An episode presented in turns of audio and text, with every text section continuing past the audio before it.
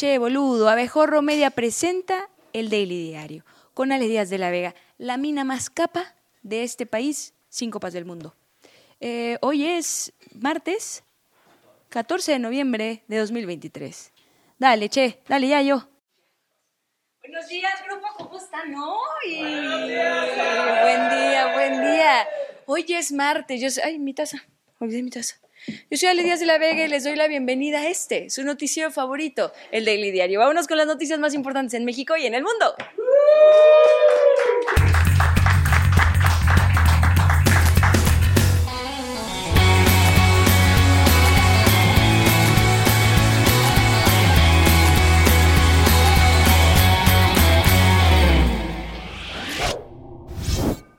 Después de que Morena anunció que no repetirá las encuestas, pero reconocerá las irregularidades, el ex canciller Marcelo Ebrard anunció que le faltan huevos para hacer el flan de despedida que quería. Así que, por lo pronto, permanecerá en el partido, porque le faltan huevos para romper y elaborar el mencionado flan. Ebrard afirmó que esto es el inicio de un entendimiento con Claudia Sheinbaum y que usará todo el peso que tiene en el partido para conseguir algo a cambio. Luego de lo cual, Sheinbaum le aventó las llaves de su carro y le pidió que esta vez también le diera una aspirita por dentro. O sea, el carro. Yo les ofrecí el siguiente nivel de la cuarta transformación. Y no me voy a desdecir. Ni voy a cambiar mis convicciones, ni voy a cambiar de partido, ni voy a dejar de luchar por lo que yo creo. Ebrard también pidió que se considere a su equipo de legisladores afines como la segunda fuerza dentro del partido, a lo que Claudia le respondió, pero sin armorol en las llantas porque te quedan todas disparejas. Si nosotros somos la segunda fuerza dentro de Morena, de acuerdo a las cifras oficiales, debemos ser tratados como tales. Y las personas que votaron, porque hubo boletas que opinaron, que nos han apoyado, que nos respaldan en todo el país. Todas esas personas merecen nuestra lealtad y respeto. Por último, el ex canciller agradeció a Movimiento Ciudadano por expresarse bien de él, dijo que los respeta y desea que les vaya bien, pero que él se queda sentado donde está porque ya se acostumbró a la morena. Digo, a morena. Claudia Sheinbaum celebró la decisión de Marcelo Mi Perrito Ebrard de permanecer en el partido. En un mensaje en redes sociales aplaudió la decisión y destacó la importancia de construir la unidad y no salirse del corral que ella indique, que a su vez le indicó Andrés Manuel. Mario Delgado y Citlani No también expresaron su reconocimiento a la decisión de Ebrard. Delgado confió en la lealtad y valores de Marcelo, mientras que Hernández reconoció la necesidad de tener procesos más saludables los procesos internos del partido, no los nutritivos. En otros asuntos, en Aguascalientes, la magistrada del Tribunal Electoral del Estado, Jesús Social Baena Saucedo, fue encontrada de muerte junto a su pareja, Dorian Daniel Nieves, en su domicilio en el fraccionamiento Punta del Cielo. De acuerdo con las autoridades locales, los cuerpos fueron encontrados cerca de las nueve de la mañana de este lunes y un testigo dijo que la casa se encontraba completamente cerrada. Según esta versión, el video de las cámaras registró el ingreso de las víctimas cerca de la una de la mañana y no mostró el ingreso de ninguna otra persona. En el lugar se encontraron navajas de afeitar con las que la policía presume ambas víctimas pudieron ocasionarse las lesiones, pero hasta ahora no se han hecho públicos los resultados de la necropsia y los datos siguen siendo de la investigación preliminar. Concluimos todavía, hasta esta hora seguimos trabajando, levantando los indicios todo lo que para nosotros resulta trascendente y tendríamos que indicar algo. Primero, este, todo parece indicar que en las dos plantas eh, se encontraron eh, presencia de huellas hemáticas. Jesús Ociel Baena Saucedo había sido designada como magistrada en octubre de 2022. En ese momento celebró su designación como un hito histórico en América Latina al ser la primera persona abiertamente no binaria en ocupar un puesto así en el país. Personajes políticos ofrecieron sus condolencias tanto a familiares de las víctimas como a la comunidad LGBTQ+, entre ellos la aspirante presidencial por el Frente Amplio, Xochitl Galvez, quien a través de Twitter dijo que, la, que le entristecía mucho el fallecimiento del magistrade. Por su parte, Lili Telles condenó los hechos, pero incapaz de guardarse el panismo, aunque sea un ratito, se refirió al magistrade como magistrado. Telles pidió todo el peso de la ley ante lo que describió como un crimen. En tanto, la diputada morenista María Clemente, incapaz de guardárselo María Clemente, aunque sea un ratito, Arremetió contra Lili Telles y la acusó de ser incitadora del odio y de discriminación hacia los grupos más vulnerables que claramente este crimen es consecuencia de los constantes discursos de odio emitidos por referentes del Partido Acción Nacional, pues han alimentado el estigma y la discriminación dentro de los grupos más conservadores. Por ello, exigimos que sean investigadas la participación de Teresa Castel, de Lili Telles, de América Rangel y de Eduardo Verástegui como potenciales incentivadores de crímenes de odio contra la población LGBT.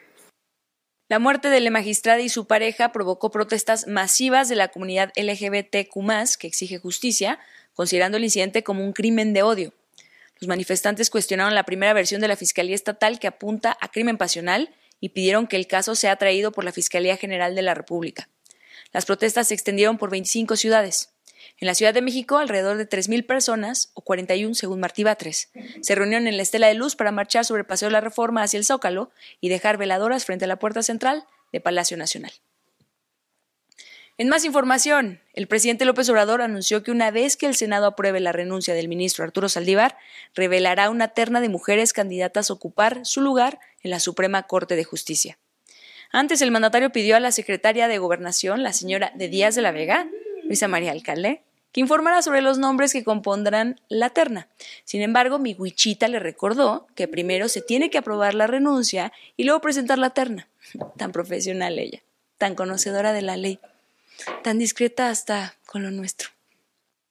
Ya dala a conocer ahorita. ¿Sí? ¿Tú? Sí.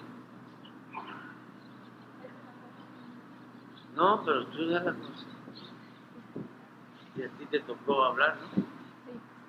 Este, bueno, eh, primero informar que primero se tiene que aprobar por parte de em, el Senado la renuncia de Saldívar. Ante la corrección, López Obrador elogió a la titular de la CEGOV por su papel como secretaria de Gobernación. Situación que opino merece un festejo, Luisita. ¿Dónde quieres ir a cenar? ¿O qué? ¿O desayunar? ¿O ambas? Lo que el presidente estaría mandando la terna el mismo miércoles. Ah, es que todavía no aprueba. Todavía no aprueba. Ah, está bien. Mejor, ¿no? Ya me corrigió la plana, muy bien. Miren, qué extraordinaria secretaria de Gobernación.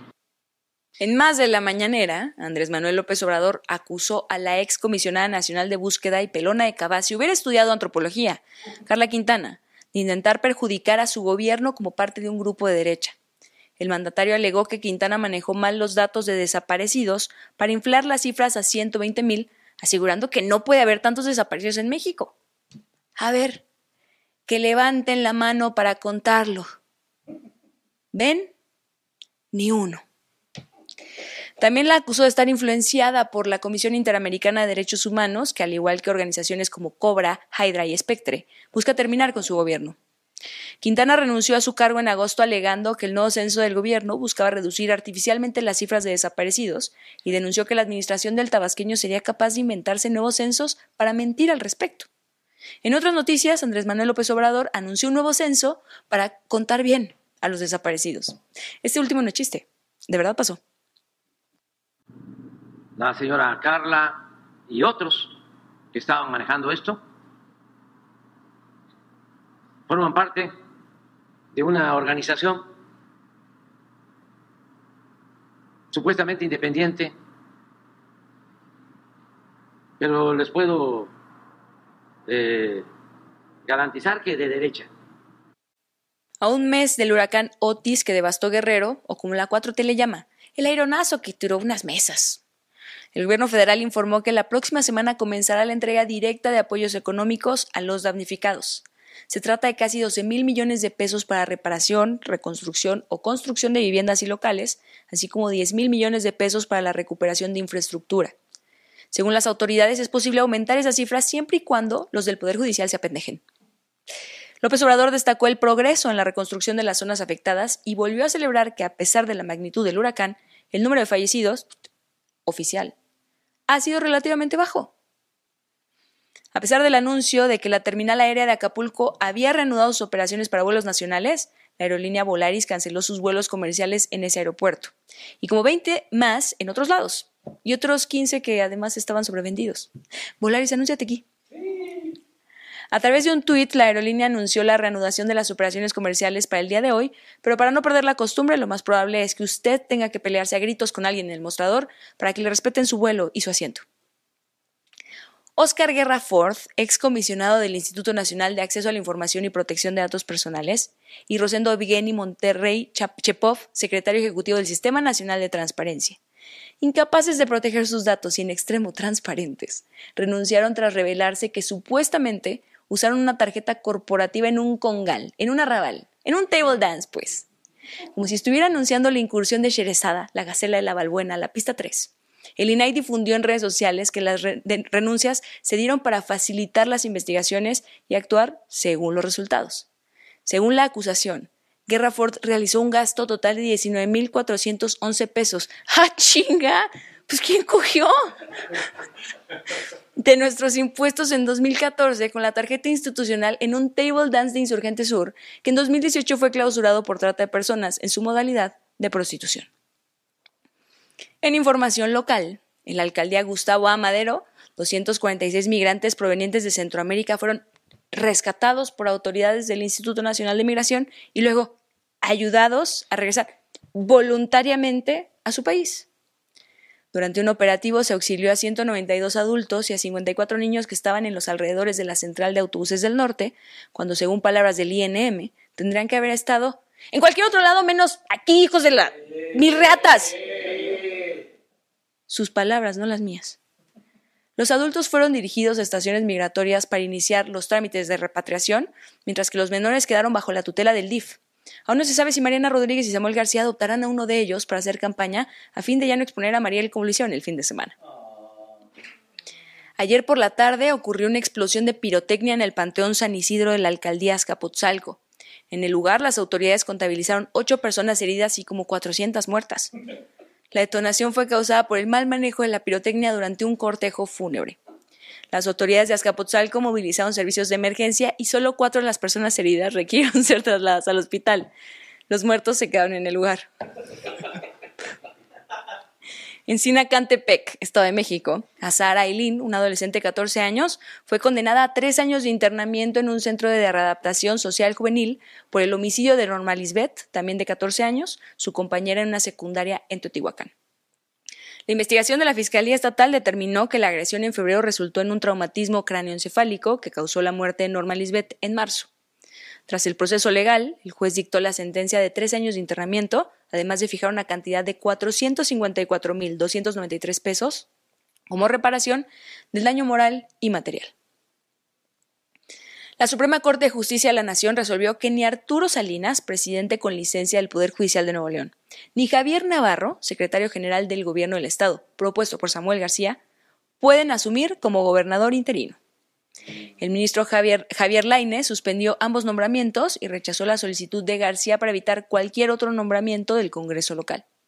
Ahora la decisión permite al Congreso del Nuevo Nuevo León designar un interino diferente a Salinas, aunque ambas partes pueden impugnar la decisión. En información internacional, en Islandia, en la ciudad de Grandavik, el, el magma debajo de la corteza terrestre causó cientos de terremotos. A pesar de que la ciudad ya fue evacuada, hay temor por una posible erupción volcánica. Las autoridades consideran que la posibilidad de erupción en los próximos días sigue siendo alta, y los expertos creen que una detonación podría hacer desaparecer el pueblo pesquero y posiblemente también a los peces. Por su parte, el gobierno de Andrés Manuel ya se apresuró a ofrecerles los fideicomisos del Poder Judicial. La Agencia de la ONU para los Refugiados Palestinos no podrá encargarse de transportar la ayuda humanitaria que llega a la franja de Gaza por falta de combustible en el, enclave sitiado por el ejército israelí. El alto comisionado para los derechos humanos, Thomas White, notificó que sus camiones, cual helicópteros de nuestra Secretaría de Marina, se quedaron sin combustible y que no podrán transportar la ayuda que llegue a través del paso de Rafah este martes. Por su parte, la oficina de la Agencia Humanitaria de la ONU en los territorios palestinos informó que hasta el momento han recibido 980 camiones con ayuda humanitaria desde Egipto, pero que la cifra está aún muy lejos de cubrir las necesidades en la zona. Y vámonos hasta Argentina, donde nuestra corresponsal Choripale Díaz de la Chistorra nos tiene noticias.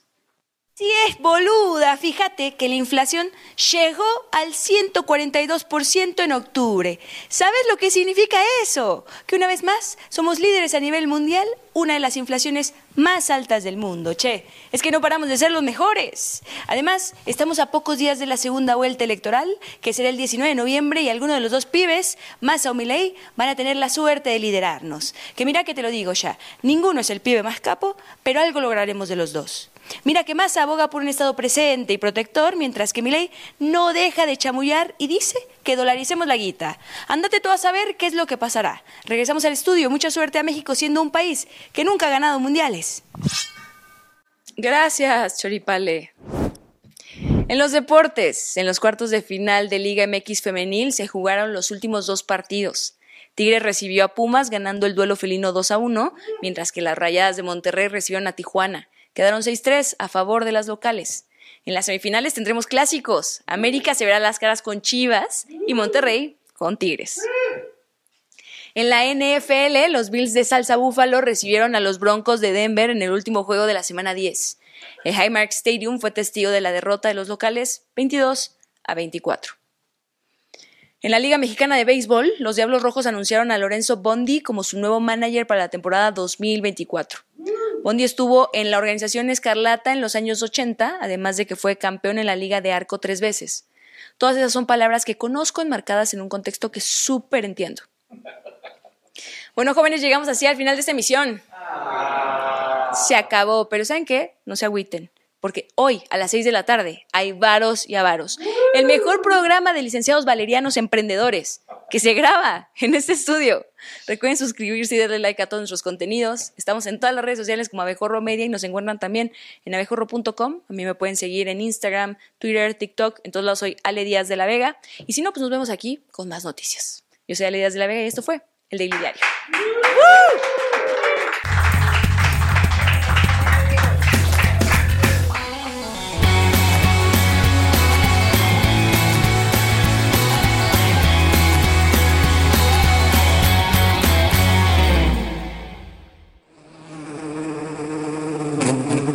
Mira, suscríbete, darnos cinco estrellas y comparte este podcast en todas tus redes sociales.